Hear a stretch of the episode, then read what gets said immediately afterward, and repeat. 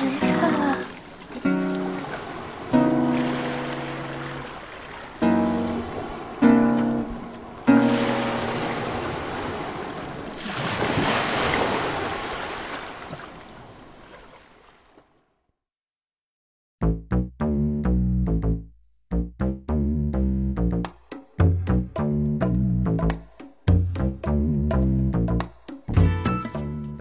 Hello，大家好，我是欧阳。嗨，我优美。我们 B B 时刻是不是有史以来第一次请了一位嘉宾来上我们的节目啊？之前都没有。嗯，嗯，这个 season 里面是第一次啦。我们以前的季度里面可能有请过，这一季的话是第一次邀请到一个非常重量级的嘉宾，是我们的恩教授，一位对 NTR 非常有了解的教授。对，让我们欢迎一下 M 教授，来自深圳什么奇怪的大学的一位 N 教授，让我们邀请他来做一个自我介绍。大家好，我是金城武。神经。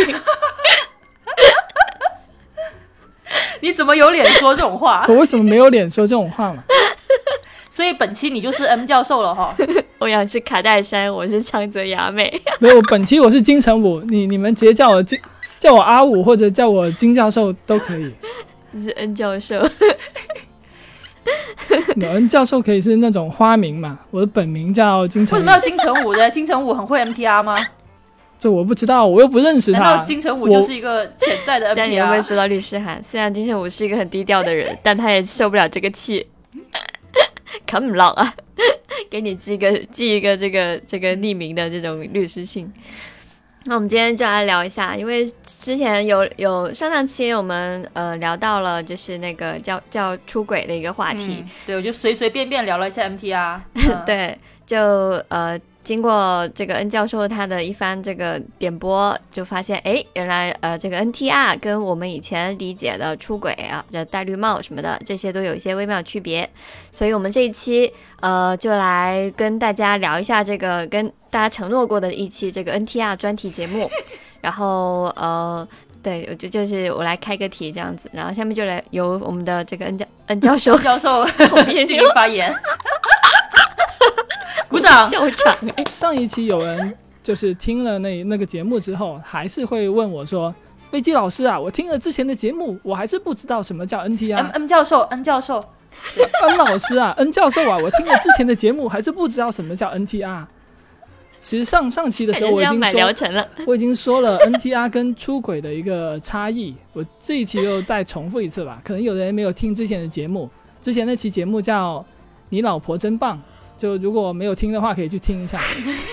这个标题是我起的。NTR 就是日语 Netoli 的这个罗马音的缩写。它跟出轨一个最大的差异就是，呃，他们是主观意愿上的不同。出轨一般来说是伴侣的一个主动的行为，NTR 则更多是伴侣被第三方胁迫或者欺骗而进行的一个被动的行为，所以 MTR 跟被戴绿帽的区别在哪里啊？这是另外一回事了，这个我就不会回答你了。我先把出轨跟 NTR 讲完。为什么？还没讲完呢，还没讲完。我提出了，我提出问题，教授居然不给回答 什么？有这样的教授吗？你起码让我把这个这个啊，好好好，你讲，请您讲，老师生讲。气，老师你先听我讲完。同学，你这个是好问题，提问后面你要先听我讲完。这 PPT 都乱了。好，所以所以我上次就提到有一个 NTR 的公式，所以基本上所有的 NTR 都需要满足这个公式，我把它叫做 NTR 三角定律，就是它必须这个三角呢，就好像三角形的三个角一样，你必须要有三个角，它才能叫三角形。NTR 也必须要有这前中后三个阶段，它才叫 NTR。哦，NTR 的第一个阶段前阶段呢，它就必须要去渲染 NTR。之前那种纯爱和平的生活，中阶段就是它是伴侣被第三方侵犯的一个过程，然后后阶段就是苦主他得知了女方被侵犯这件事，并且女方多半可能会呃沉沦到呃被侵犯这个事情里面去，它不是一个必要条件，就是女方沉沦它不是一个必要的条件，但是它常见于大部分 NTR 的作品里面。所以说，大部分的 NTR 都必须要满足这三个条件，就是满足我所所说的 NTR 三角定律，它才能叫做 NTR。嗯，不然它就不能叫做 NTR。哦，就上一期我们有提到一个例子，就是《昼颜》里面女主角她跟老师那个数学跟那个数学老师在一起，她那种是出是个轨日，剧啊，嗯，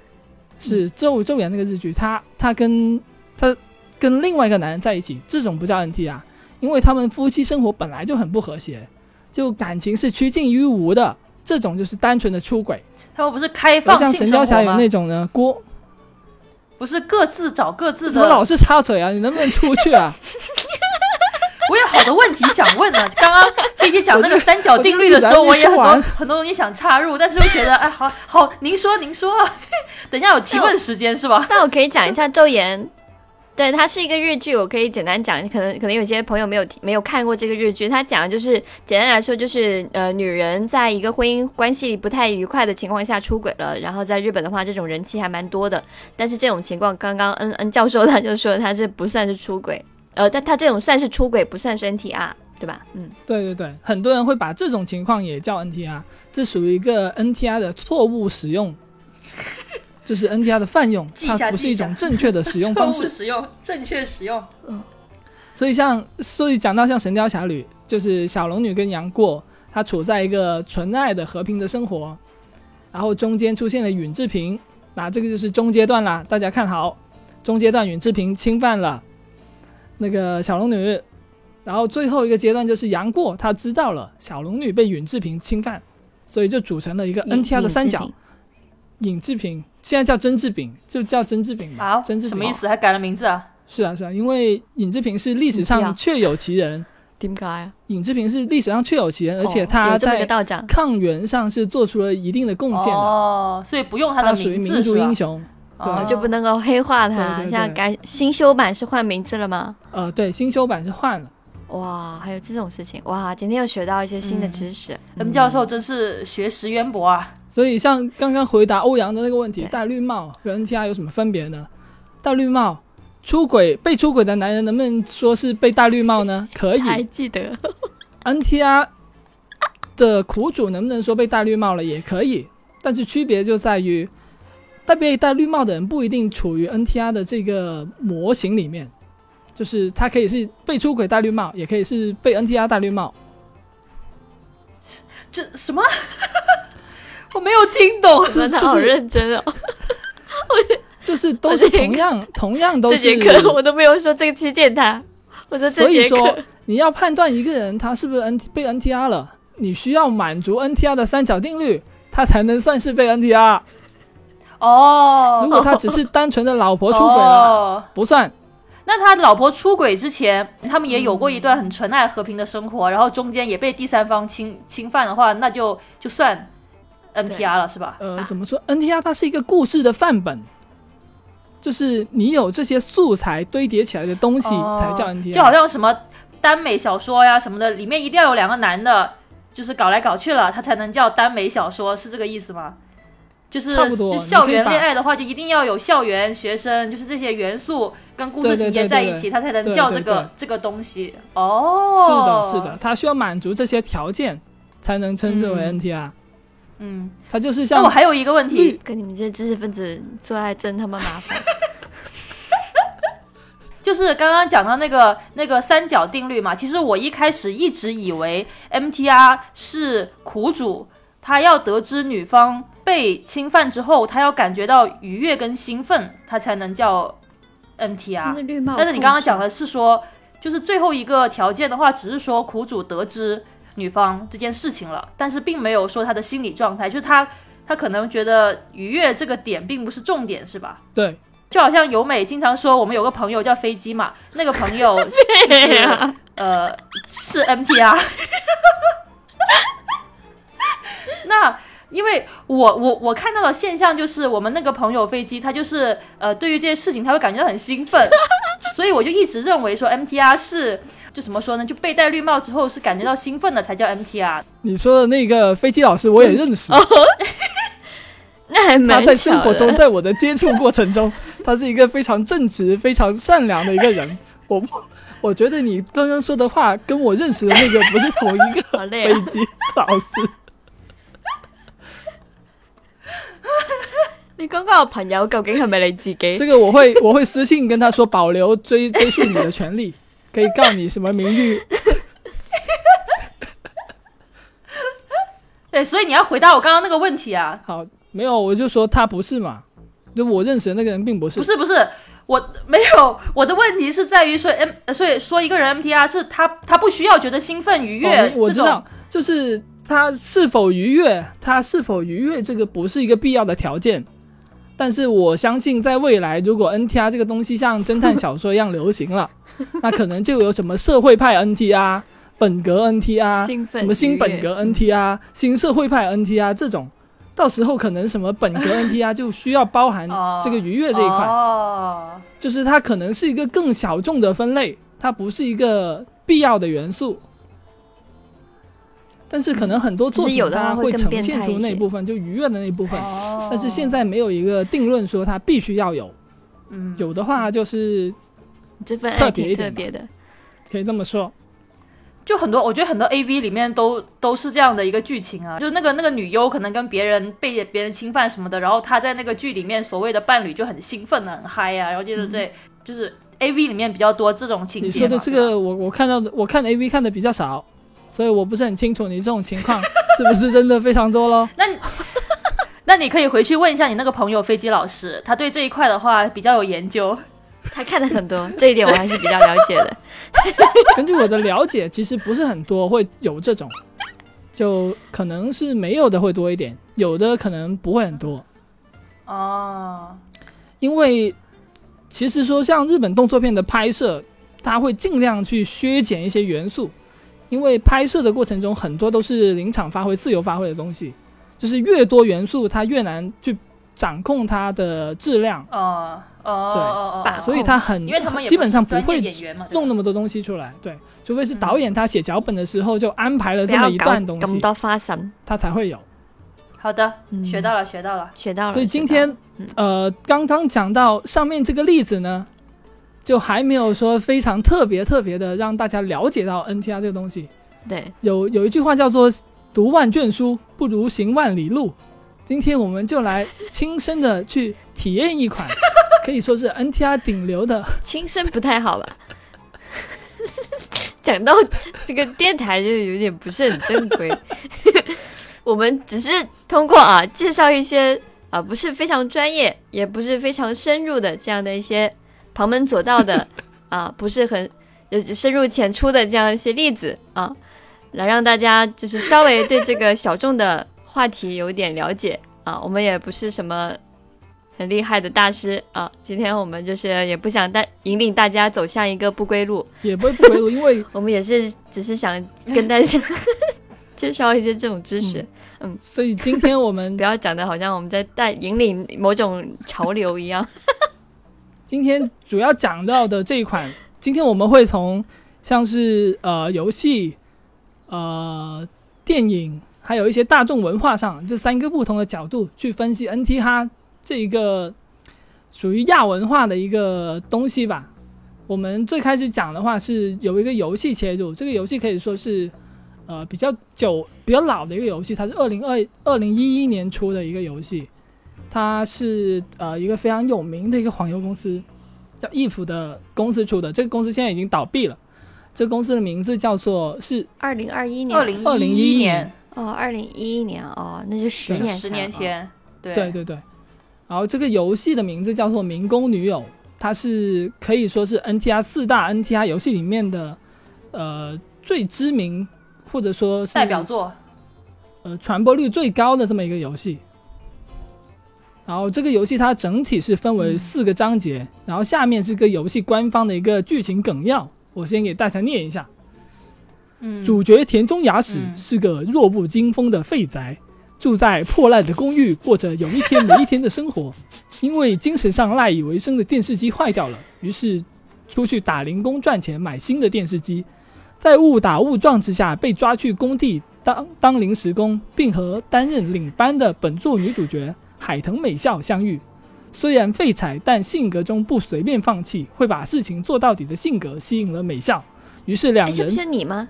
对啊，我刚刚也说，这不就是 不是这不就是我们共同的朋友那个飞机老师吗？我我我认识的飞机老师不是你说的好这个，M 教授。继续。呃，于是两人发展出了恋情，最后走入礼堂，成为夫妻，开始了新的生活。是哑巴亏。上面这个描述呢，是这个四章的《民工女友的游戏》中的第一章，它的第一章的名字叫做《我的女友是蓝领》。就如果说，呃，剧情故事发展到这里结束的话，嗯。它就是一个很普通、很普通的纯爱的呃 ADV 游戏，就是文字冒险游戏。嗯故事，但是其实这个游戏的特别之处就是它通过嗯一整章的呃内容，它跟你描述你怎样遇到这个女主角，你跟她相遇，然后她又不嫌弃你，然后你们两个慢慢的发展出了感情，这么一个很长的一个影子。哦，所以你刚刚讲这个梗概，它并不是那种像什么黑屏啊、文字啊、巴拉巴拉巴拉，告诉你有这么的一个前言，对对对它是一个比较完整的一个一个游戏，就是你要你要去玩的，从他们什么相遇、相知到相爱到结婚，就是这个都是你要去操作的，吧？是的，是的，是的。如果说比作是哦塞尔达旷野之息的话，就相当于你先打了一个神兽嘛。不要哦，不要不要先这样比了，比点别的。就相当于你先把水神兽打了。打完了水神兽啊啊，然后你就开始去干别的事情了。然后啊故事的发展就发展到第二章了。第二章的名字叫做《他的作为我的遭遇》。这一章的时间点呢我继续比塞是讲，尔达吧，你不要老是插话好不好？警告。然后这一章开始呢，它是讲述了男主角牙齿跟女主角美笑结婚三年之后的故事。本来一般来说，这个故事是大家结婚三年了，甜甜蜜蜜的婚姻生活，但是在这一章节的故事里面，他无时无无刻的不在通过一些生活上的细节，就是植入玩家植入到男主角的心中有一个谜团，就是这个谜团就是他的老婆好像出轨了，他自己好像被 NTR 了。就是这生活细节呢，就例如说，他会有一个人来告诉他说：“你的，我看到你的老婆坐在别人的副驾驶座上啊。”而这个时候，他老婆应该在美容院里面才对的。例如说，他们约会的时候，哦，老婆突然间爽约了，就是有一个章节是有一个有一段是他们那个圣诞要去吃晚饭，然后他老婆突然间没有来了，就是找了个理由推搪说不来了。然后还有一次是在洗澡的时候，他发现那个呃脏衣篮里面有他从来没有见过他妻子穿的内衣，新的就是那种奇怪的款式，对，就是那些细枝末节，的告诉你好像对他老婆好像是有一些他不知道的事情。然后在第二章的结尾呢，你就会发现啊，原来这些猜想全都是真的，原来老婆真的出轨了，你碰见了老婆 NTR 现场，就是他跟几个男人在搞到一起了。几个啊？哎，我有个问题，所以说 M 教授是玩了这个游戏的吗？我我没玩，我不喜欢玩 NTR 游戏的。哦，我们认识那个朋友飞机，他倒就是蛮喜欢玩这种游戏。这个这个是我的朋友跟我说的，我我自己是没有玩过，因为我比较排斥这是你些东西。那个飞机朋友跟你说的吗？这种飞这种不是 他据我所知，他也是一个就就很反反反感这些东西的人，反反社会的他也不会去玩的。因为你刚刚已经细节到讲到什么圣诞什么什么其中的一个一个情节了，所以就感觉好像你有很深入的玩过这个游戏没。有，就是别人跟我说他的，通过一些我也不知道这个嗯这个什么。资资料的考核啊，资料的这种搜索，这种对对对，嗯就是上网嘛，研的一种现在上网什么都有的，就是学术的看一看就有了。对对对对对就是这个意思。嗯哼嗯哼然后这个故事到这里，其实已经一个算是一个比较完整的 NTR 故事了。但是它第三章它非常特别的，又有了一个奇怪的，就是有了一个转折，让这个游戏变得与众不同起来了。第三章的名字叫做《巨嗯七捕捉计划》，啊，然后这一章呢，有有些词语就是剧中间那个字不太好念，对，反正你们可以理解为就是一个妻子的捕捉计划了。然后这个妻子她是一个 G cup，哦，那什么什么比较剧呢？大家就，然后在这一章的结这一章的时间点呢，是发生在第一章和第二章之间，就是他结婚三年到结婚的这么一个空白期。然后这一个空白期，你扮演的角色你不再是男主角，而是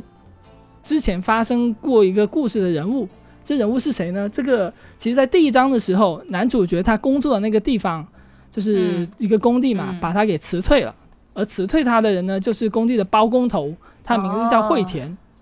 然后包工头惠田呢，其实他一直以来他暗恋的是女主角美孝，但是因为中途男主角突然出现了，然后把一切都破坏了，把女主角也抢走了，于是他就怀恨在心，随便找个理由就把嗯男主角给辞退了。没想到他这样做之后，反而让男主角跟女主角感情深入了起来，然后他们两个就走到了一起。然后心有不忿的这个包工头惠田，他就决定无论要用什么手段呢，都要把女主角给抢回来，把女主角给搞到手。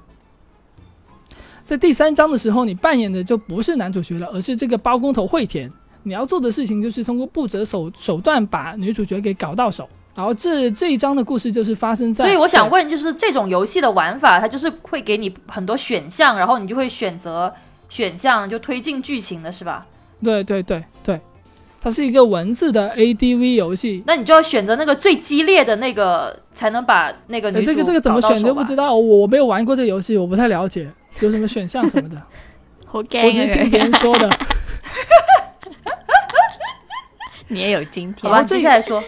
然后这种呢，在被害者和加害者视觉视角交替的这么一个设计呢，在九年之后出现在一个拿了 TGA 的知名的游戏里面，它就是《最后的生还者》第二章。美墨、啊，这个游戏对美国末日这个游戏里面，你要扮扮演那个小女孩，你要你还要扮演那个小女孩的杀父仇人。嗯，所以说，美国末日这个游戏哦可能是抄袭了《民工女友》这个游戏。很难说啊，这很难说。嗯，高明之处，这故事也是就结束，诟病的一个地方。然后这个这个呃第三章就结束在你成功的把美校给搞到手了，然后慢慢的进一步的让他沉沦到这个 NTR 的事件里面去。然后到了第四章呢，第四章的视角又回到了男主角的牙齿这个地方。啊，第四章叫嗯，呃，我的妻子被睡了，就是很直白的告诉你，这就是一个 NTR 的结局了。然后在这个剧情里面呢，你开头就会收到包工头惠田他寄给你一个邮件，这个邮件的标题是“你所不知道的妻子”。其实我们在第二章的时候已经看到了，呃，男主角他在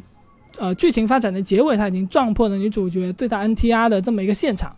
但是在那个阶段的话，你其实可以选择说，你就直接冲进去，呃，打人，你也可以忍耐。如果说你是冲进去破坏这个这么一个场景的话，这个故事就到这里结束了。如果说你忍耐的话，才能够到达第四章。那第四章就是你看到了还不止，别人还拍下来发给你看。哎，我又想问一下，就就是像这种黄黄油的话，这些所谓的这些场景是真实有？我知道欧阳在他已经那个想去玩了，游戏里面。这游戏的话，其实更多，因为黄油他已经想去玩了。从你眼神里面看到了一些银剑的目光。我要了了解详细点，如果没有的话，那有什么好玩的呢？就如果还是有那种，毕竟是黄油嘛，又有那种场景的话，我觉得还是可以值得去玩一我我玩的。可以跟你讲一讲，就是黄油这种东西。其实黄油在日本是一个非常小众的市场，无论是放眼全世界也是很小众的一个市场。这种游戏的开发成本是非常的低的，但是它嗯卖的很贵。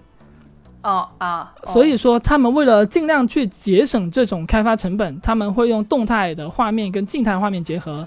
就是可能会放一张画面，然后弄一些摇晃啊、震动啊、哦的那种效果，哦最多就到这里了。它不会说真的有一些很直接，就是像三十分钟的播一个片给你那种 那种美墨那种，我知道。但是他会打码吗？应该不打码了吧？毕竟毕竟摁两下，是摁两下看半小时电影。打的打。日本是是不可以不打码的，不打码是违法的。哦，那所以就是意思意思有这么一个东西，但其实都是挡住的，或者是都是很隐很含蓄的那种画面，就是对吧？就是会有马赛克，对，也没有很含蓄的，都挺挺直接的。就你你的屏幕一打开，你的整个你的头都没有他那个大，就那种嘛。但但还有一个省钱 凑到你方式啊，脸上过来就就如果就欧阳想想试一下的话，就是你可以找你那个飞机的那个朋友去借，他他应该有很多。我想试什么？听起来我听起来我想试 MTR。行，那等下结束之后，呃，M 教授把您那个飞机朋友联系方式推给我一下，我去找他要一下啊。曾经他不是你的朋友吗？真是的，他还是这个电台的人呢。你搞得好像你跟他不熟一样。跟他不是很熟，我没有这样的朋友。刚刚不是说不是同一个人吗？所以说，所以说到我们回到这个游戏了，到第四章这个故事的主题已经爆发出来了，他就直接抛给你一个问题，就是你的妻子出轨了，你要不要原谅她？这个游戏的结局呢是高达有十几种的，那具体有哪些我就不说了，因为这种东西说出来电台就不能播了。啊，其中有一那等下私下告诉我一下，我好想知道哦。因为结局难道不就是那种什么原谅他和好，要不就是不原谅他，就是分离婚这种这种结局吗？或者是什么成全他跟别的男的？我我可以说一下其中一个相对来说比较大家都比较开心的一个结局吧。哦对，就是应该是呃第就原一个结局谅他了是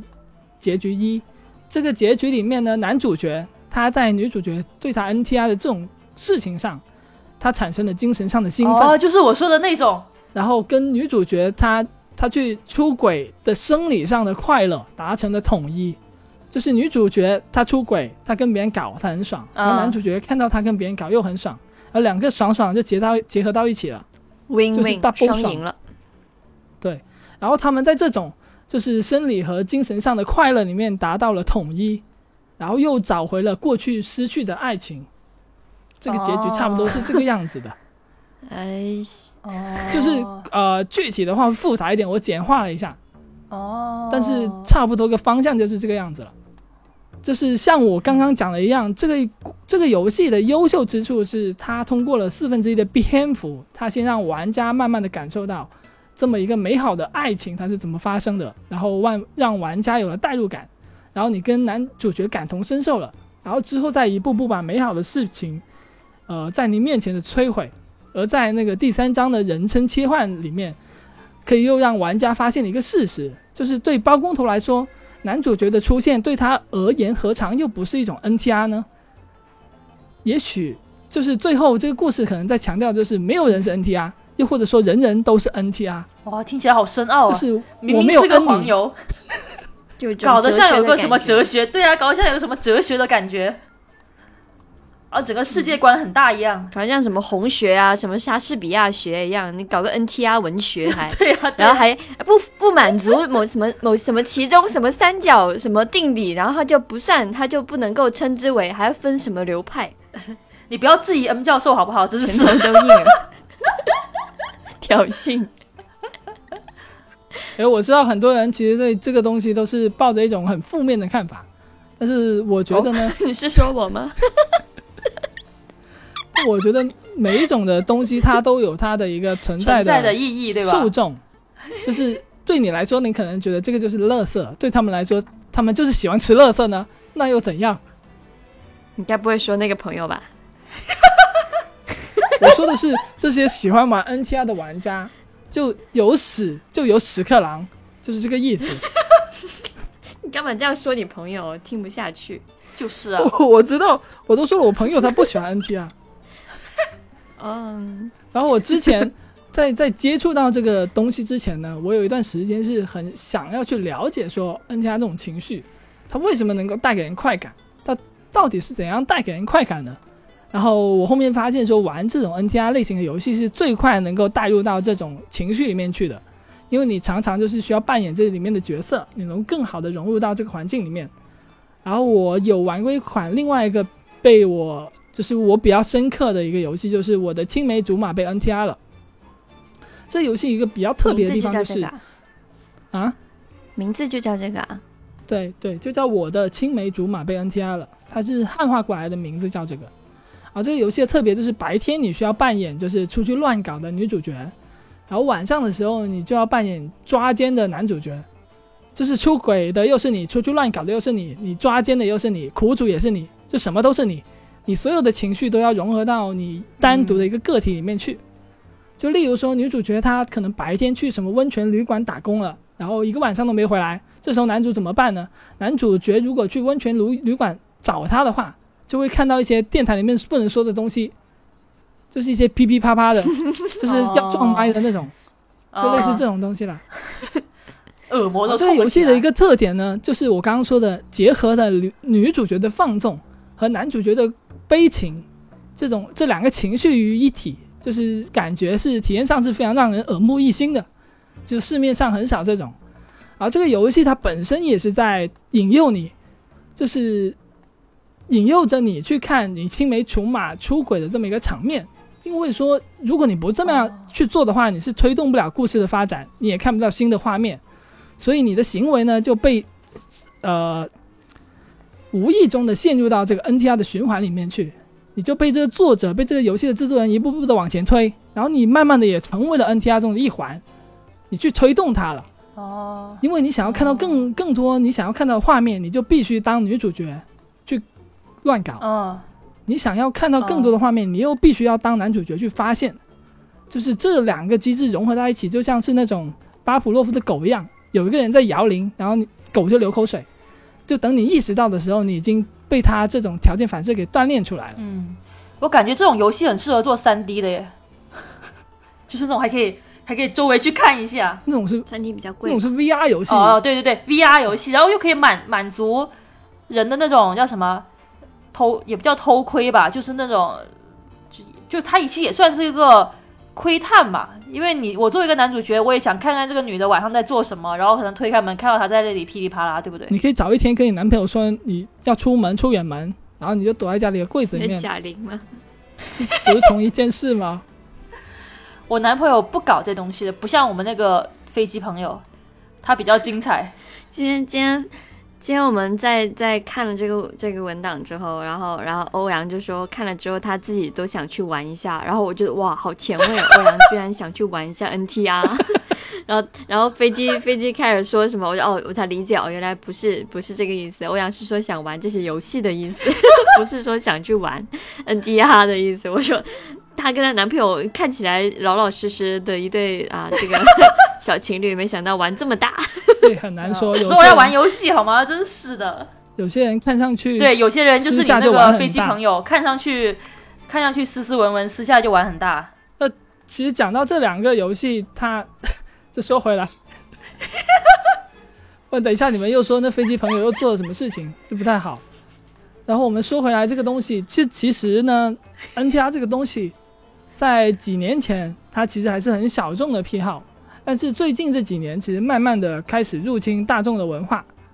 就如果说以前可以说是亚文化的，现现在可能说是一个非常大众的一个东西，因为我们看到很多新闻啊，很多故事啊，其实都若若有若无的有一些 N 加的元素，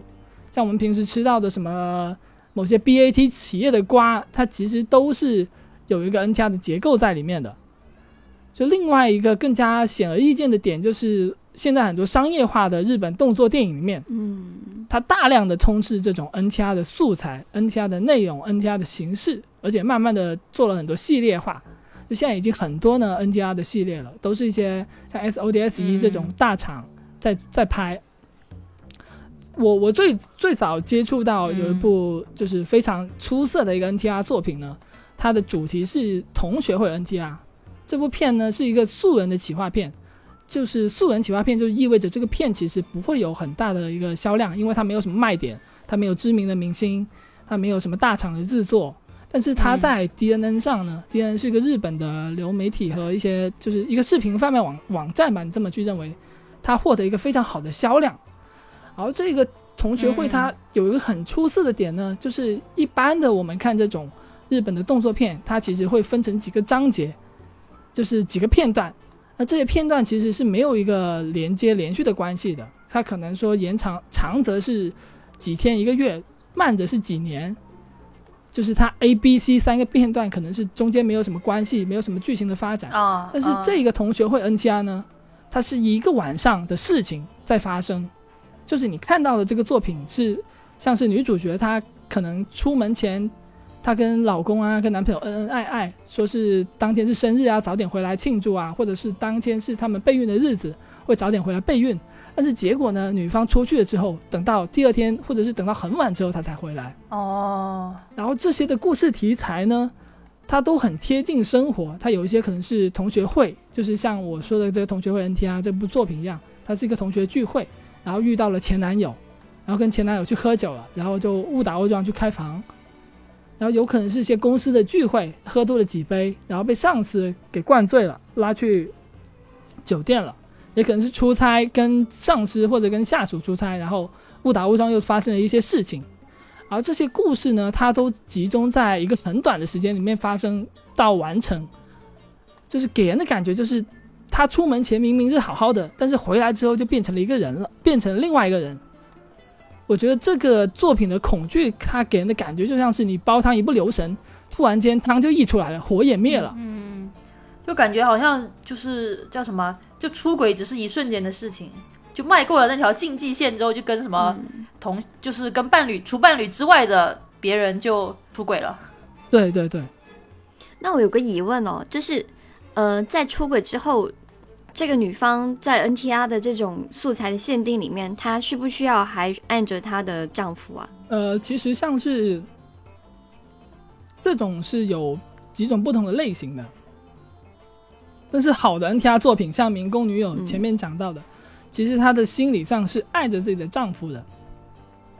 她甚至就是那她其实只是沉沦于肉体上的享受，跟别人是吗？呃，她主要这个东西，他是想要强调的一个跟苦主的链接。假如说这个女性，她除了她在生理上、心理上，她都不依赖于苦主，那他们的关系其实就很很薄弱了，嗯基本上没有什么连接，没有什么情感上的连接啊，情绪上的连接、生理上的连接，什么都没有了。这种的 NTR 就是很不拉人，他没有揪着你的心了，因为女方某种程度上来说，她已经完全的不顾及男方了，他对这个家庭、对他们的感情、对他们的婚姻都没有什么眷恋了。那其实他就更多像是一个局外人。这种 MTR 的故事就不吸引人了咯，是吧？就是没有意思了，也也有就是他也有，但是更多有有一些 NTR 作品，像《民工女友》，他就很强调女方其实她心里面是爱着男方的，她甚至她会有一些表现，就是例如说她被别人碰了之后，她不想再去跟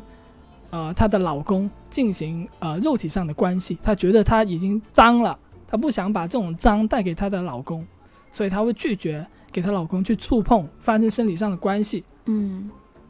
就有一些作品会强调这些，那其实所以就听下来，我感觉对这种题材感兴趣的，应该男性会比女性多很多吧？因为对女孩子来说，你很难说服自己说啊，我我我爱上了跟另外一个男人。呃，去发生肉体或甚至是情感上的链接的同时，我还爱着我我原来的伴侣，因为女性爱一般不能说是，呃，一般都不会很泛滥，它是比较呃忠诚的。专一的，这个专一是、嗯对，是是泛义的专一。她可能她只爱老公，或者她只爱某一些人，她其实很难做到，就是像 NTR 的题材里面说的那种，我既爱这个又爱那个，这个比较少见。这个能可能在男性中可能会比较常见一些。他觉得我我又爱我的妻子，我又爱我的我的就是我的小三，但是对女人来说好像不太容易发生这种事情。如果我移情别恋了，很大一个原因应该是因为我的我的老公我不爱他了，呃，我们的感情破裂了，然后我要把这份感情转移到别人身上去。所以，所以其实是不是就是对这个题材感兴趣的人，男性会比较多？对，其实像这种作品，大部分都是更偏向于去取悦男性。这呃，这中间的因果关系就比较难说，是因为男性有这样的情节，他才去看这种作品，还是说先有这种作品，然后培养出这么一个情节？但是在我的一个了解里面，其实像像呃，我看到了一本书叫做《Tell Me What You Want》，它里面有讲到说，就是他做了一个调查，对数千名的美国人进行调查之后，他发现有百分之五十八的男人都有过绿帽的幻想。这种幻想不一定说是 NTR 的情节，他可能想象过自己的老婆出轨，他想象过那样的画面，想象过那样的一些情节，有过这样的那样的猜疑。同样的，女性也有过这样的一个想象，但是它的比例会更少一点。嗯但这里的话，我我呃有看到过这样的一个，或者说弗洛伊德有提到过一个叫做阉割焦虑的这么一个东西。他讲的阉割焦虑其实是点是比较小的。这是啥？呃，我把这个阉割焦虑，因为嗯弗洛伊德也是乱说的，我就把这个东西把它弄得泛一点。好好，弗洛你不要乱说，弗洛伊德。他讲到阉割焦虑其实是父，其实是父权对呃是一种恋母情节的一种吧。它体现出来的是父权对他的一个阉割，就是因为他也有一个生殖器，然后他父亲也有一个生殖器，在这种恋母的一个竞争当中，他需要就是一种生殖器跟生殖器的比拼，所以他担心别人会把他的生殖器给破坏掉？让他失去了他可以哦，呃，类似这种，就他失去一种工具，能够去达到他目的的这么一种工具。但其实，呃，在东南亚，它存在着一种精神疾病，叫做缩阳症。这个精神疾病呢，其实是非常少见的，它很常见于中国和东南亚的地区，在其他地方就很少。呃，在新加坡和像是山西，好像都有发生过集体的这么一个病例。嗯它的表现在于，患者他没有一个生理上的变化，但是他心里一直觉得，哎呀，我的丁丁变小了。哦，那可能会有一些谣言，例如说吃了病的病死的猪肉，或者是一些什么气候啊，或者一些流感啊什么的病症之类的，导致他们出现这样的情况。但是事实上，他们是没有真的变小了，是一种心理疾病来的。嗯嗯那其实还有另外一个，就是在循证医学的一个观点上，呃，他们把肾虚，就是中国人经常讲的肾虚，他认为是一种中国文化的精神障碍。他认为肾虚它是一种精神病，就是不是说你的内分泌失调啊，或者是你的肾功能变弱了，他认为这是一种嗯精神上的疾病。这个连接到前面说的一个阉割焦虑，它其实都是呃社会上对男性的一种恐吓。谁在恐吓谁？社会对个体的一种恐吓。像我们的社会中，呃，都会经常听到说，你要男性一点，你要爷们一点，你不要像女孩子一样娘娘唧唧的。那么哦阉割，它就是去掉你这个男性化一个最终极的手段，它让你没有办法再像一个男性，嗯你没有办法说啊，我我要爷们起来，但是我已经没有爷们的东西了，我不可能再去写一本史记让我爷起来嘛，这个不切实际。请向司马迁道歉。所以我认为，这这个本质上就是一种呃男性他天生就会有的一种焦虑，他害怕自己的一个男性的特征被去掉，害怕自己的男性的特征没有别人好，没有别人大。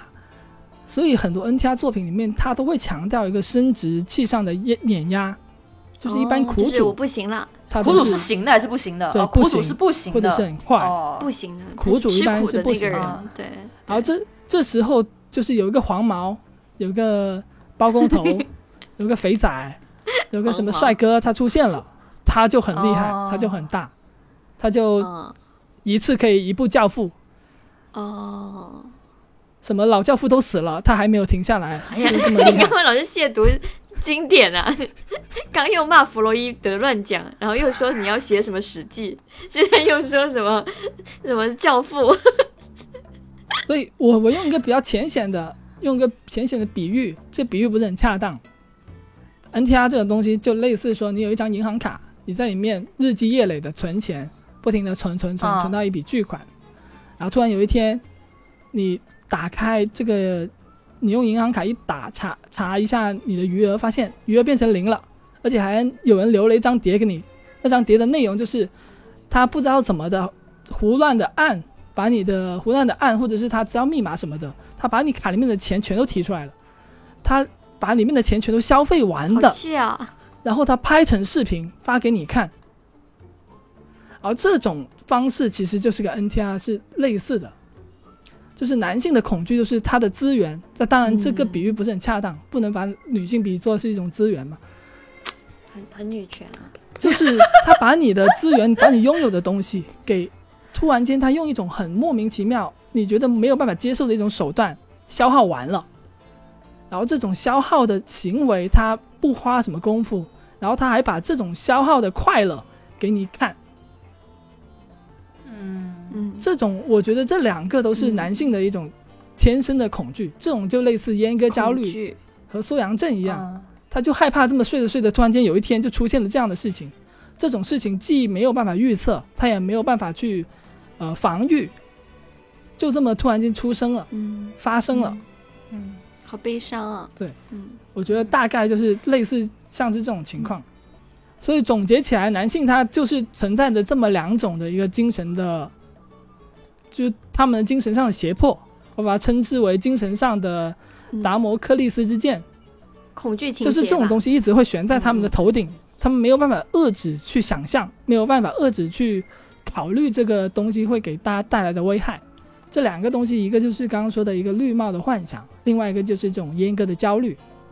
嗯嗯，那 MTR 这个对象啊，就是男女这个对象能互换吗？就是苦主可以是个女的吗？呃，它可以互换，但是这种它就缺乏我刚刚说的男性的两个精神上的恐惧，因为女性她相对来说嗯没有那么的严重，因为女性也会有绿帽幻想，但是她们很少会有阉割焦虑。嗯那那女性如果说也满足你那个三角形的话，它其实也能叫 MTR。就有些 MTR 的故事有可能是嗯，呃什么男方什么出轨了，然后女方知道这个事情之后，她可能看到这些画面，然后这就这个这个情节，它也能叫 MTR 嘛，是吧？它只要符合这结构，理论上应该是可以叫 NTR 的，但市面上很少这种作品，因为它没有办法打动说 NTR 的主力的消费人群男性，它也没有办法打动女性，就女性对这个东西她无感，她感觉不到，她感知不强。嗯。女性只会觉得是个渣男，嗯，就你你性就是你个渣男一下，女性生气。对你性转一下，你的你的老公出轨了，然后你还很爱他，然后你还很舍不得他，然后那个小三录下来跟你讲说，我跟你老公睡得很爽，你会怎么样？你只会觉得说傻逼，然后跟他离婚。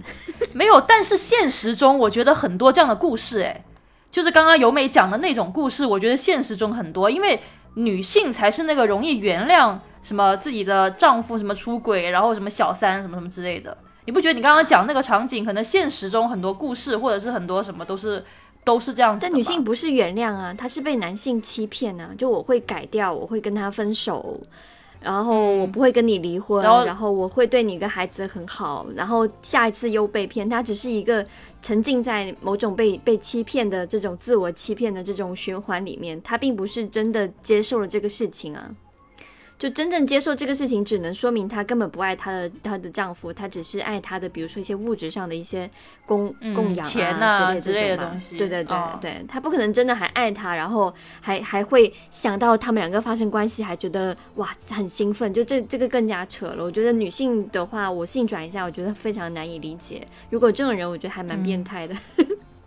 但如果是男性的话，就觉得嗯，男人什么都干得出来。就是对女性 NTR 这个，其实像是日本的动作电影里面有一个标，有一个专门的，也不是专门的词吧，现在有个深造的词叫逆 NTR，就是它是由女性来扮演一个呃黄毛的这么一个角色，哦哦，黄毛的这么一个角色。但但是这种类型的题材呢，其实在很久很久以前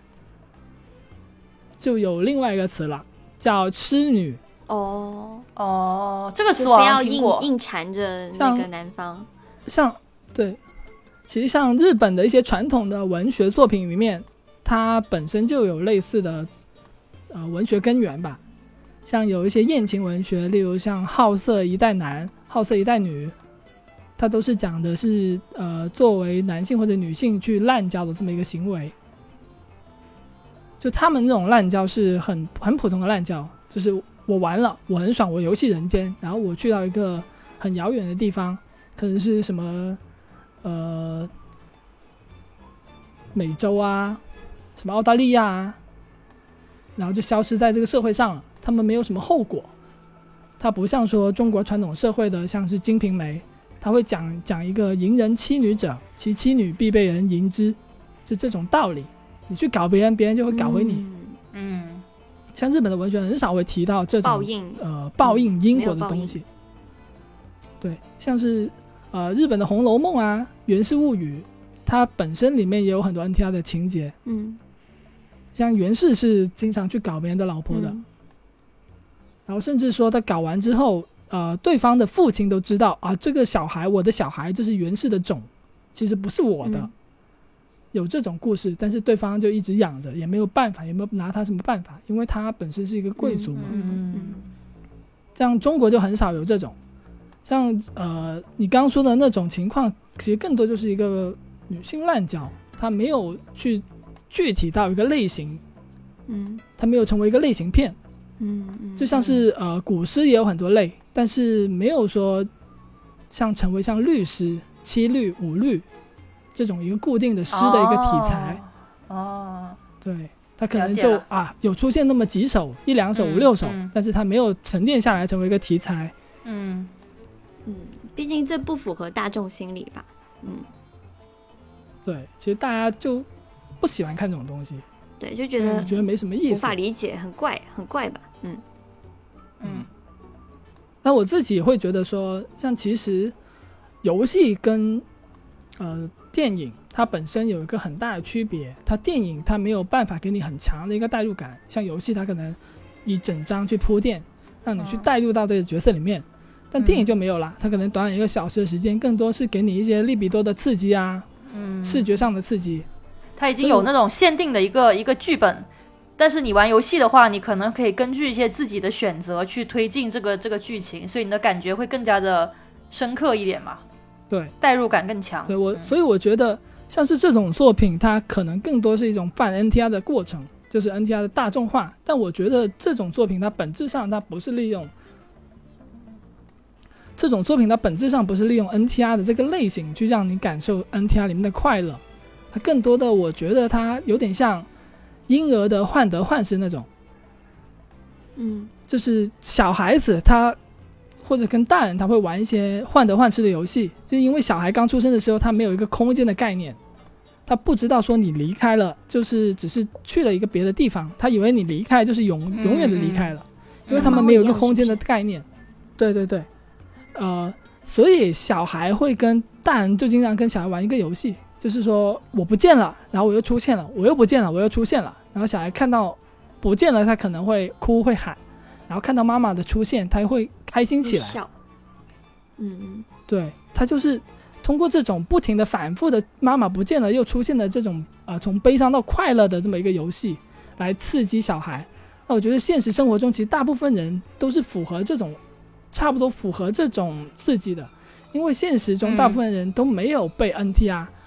或者说他们甚至女朋友都没有，那我怎么可能会担心我被 NTR 呢？但是他们看这些作品的时候，他就感受到了里面那些人失去的这么一个过程，他多多少少有点感同身受。但是当他回顾现实的时候，他发现我没有女朋友啊，我怕什么嘛？就是这种情绪又带给他哦，其实我不用怕的，我根本就不需要怕。突然间有点能够理解我们那个共同的朋友飞机了。怪不得他玩那么多，因为他根本没有什么东西可以失去。对啊，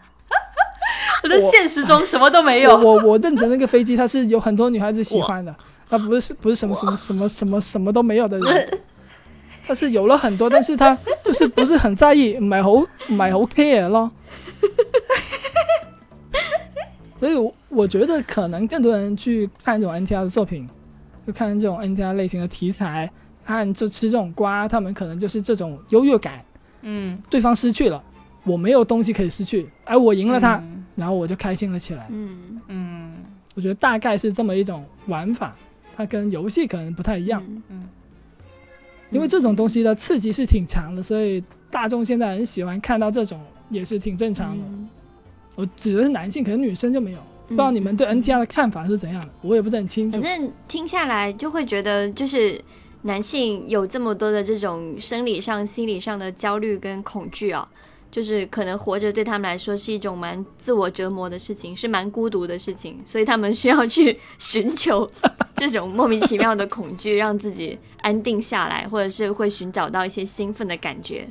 然后就通过放大这种这种悲剧、这种爱情里面可能发生也可能不会发生的这种可怕的事情，让他们感到就是说这份感情它还有它的这个就是心跳的价值在，就是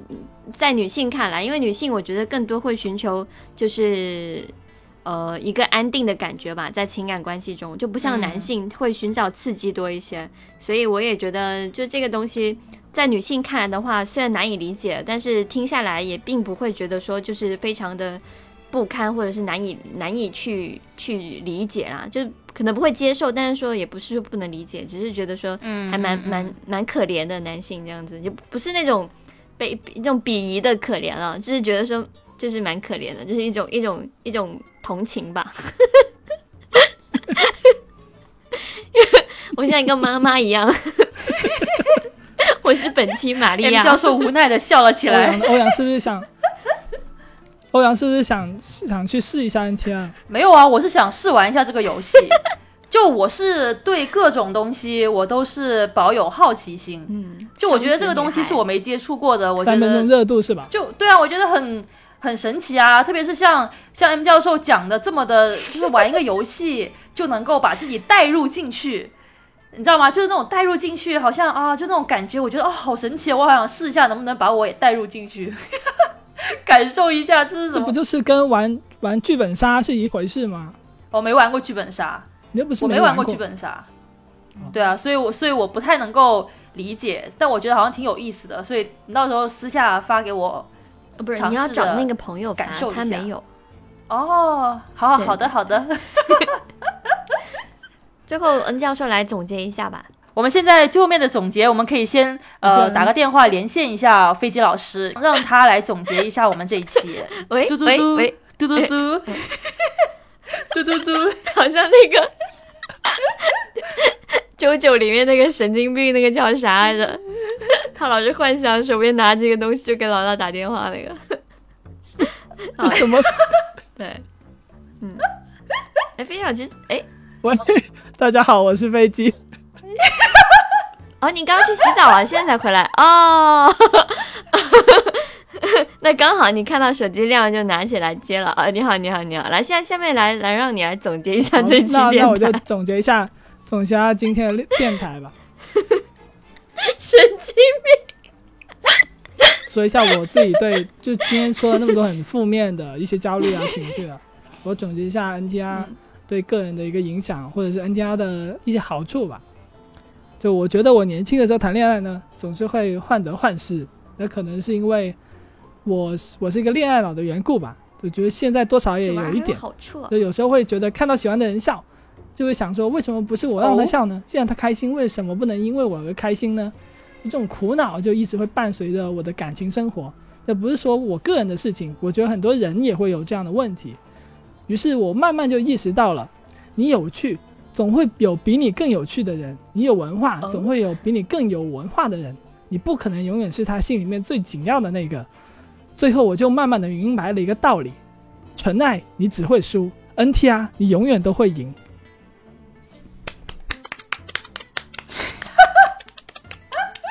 相信电视机前面的朋友听到这段话，应该已经电是视机前泪流面的朋友满，面。对，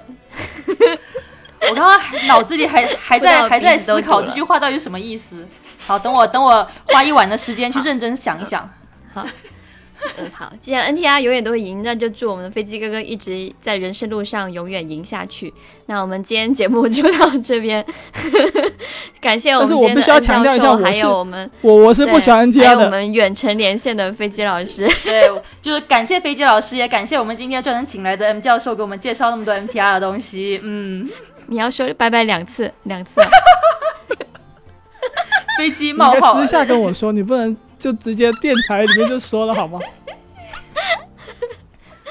好了，我们本期节目就到这里吧。我们下期节目再见，拜拜。拜拜，拜拜。